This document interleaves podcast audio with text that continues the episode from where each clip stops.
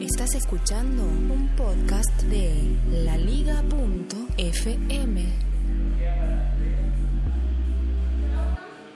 Este es el podcast El siglo XXI. Es hoy emisión en directo del día May the 4th be with you.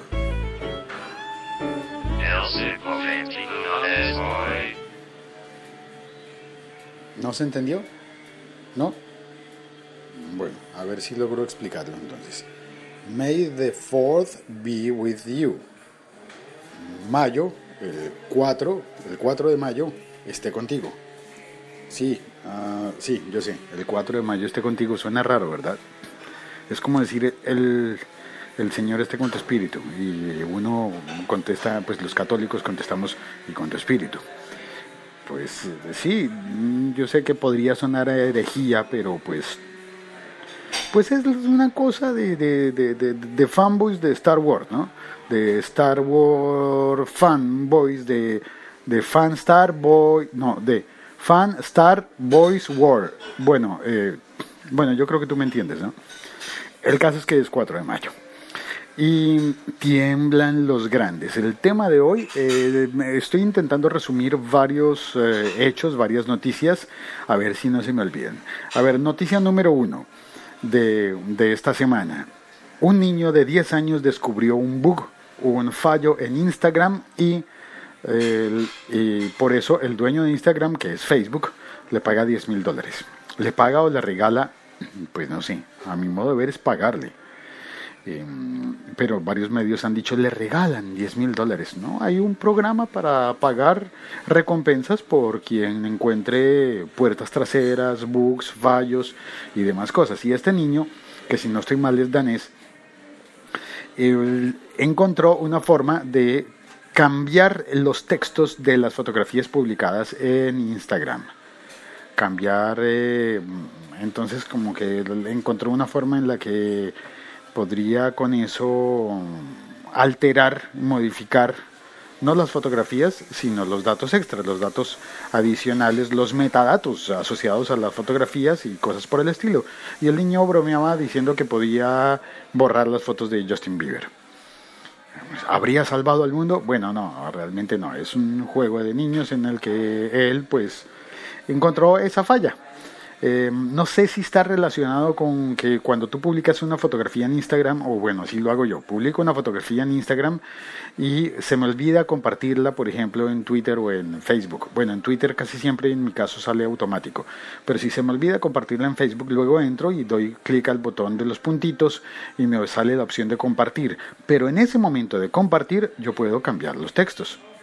Puedo borrar todo el texto que había y construir uno nuevo de manera que cuando se envíe mi foto a Facebook eh, llega con otro texto que yo mismo escribí o añadí o modifiqué. Eh, puede ser eso, puede ser por ese lado, por esa vía que el niño haya encontrado el bug y que le dieron los 10 mil dólares. ¡Qué bien! Yo también quisiera los 10 mil dólares. Es decir, yo había encontrado eso, pero nunca... Bueno, en fin, las ideas y los premios son del que se los merece, del que se los gana. Quien parecería no haberse ganado un premio es Apple Music, porque viene un cambio importante en Apple Music, viene un equipo de ingenieros a hacer una reestructuración, rediseño de cómo funciona Apple Music.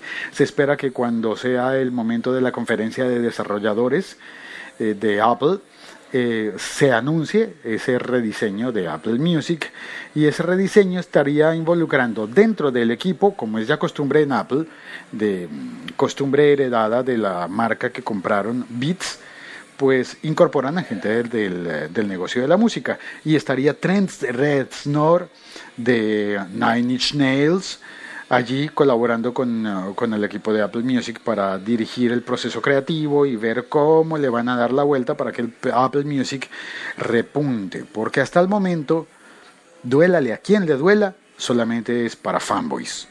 Solamente los muy fanboys encuentran y defienden a ultranza Apple Music. El resto del universo sigue utilizando Spotify, Deezer, YouTube eh, y Google Play, pues no se va a quedar atrás, ¿no? Google, Google Play Music pues tiene tantos usuarios en el mundo a través de Android que Apple el mercado de solo los fanboys no le va a ser suficiente, no es suficiente. Así tú que estés oyendo, adores a Apple Music, necesitan mm, que, que haya mucha gente usando Apple Music porque adora el servicio, no necesariamente el amor por la marca, sino porque está dispuesta a pagar por el servicio que está tan limitado a los equipos de Apple que pues no ha despegado como podría despegar.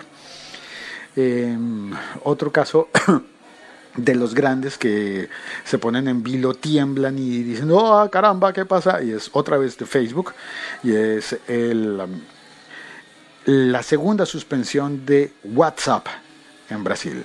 ¿Por qué digo que es de Facebook? Porque es que Facebook directamente no tuvo ningún problema en esta semana, pero indirectamente sí. El de Instagram, aunque eso fue la alerta previa a un problema, y el de WhatsApp porque lo suspendieron de nuevo en Brasil por orden de un juez y esta vez fue por más de 24 horas.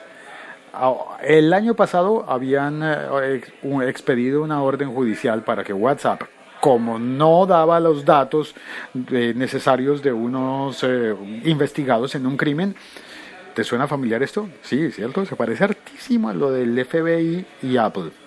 Pues bueno, WhatsApp tenía que entregar los datos de eh, chats privados de un caso judicial y no los, no los entregó y al no entregarlos, el año pasado los condenaron a, los condenaron, no los presionaron con 48 horas de suspensión del servicio en todo Brasil.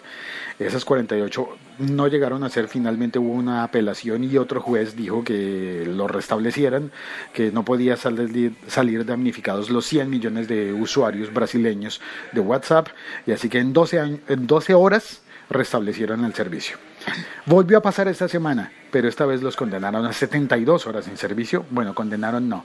Los castigaron, les pusieron la multa de 72 horas sin servicio.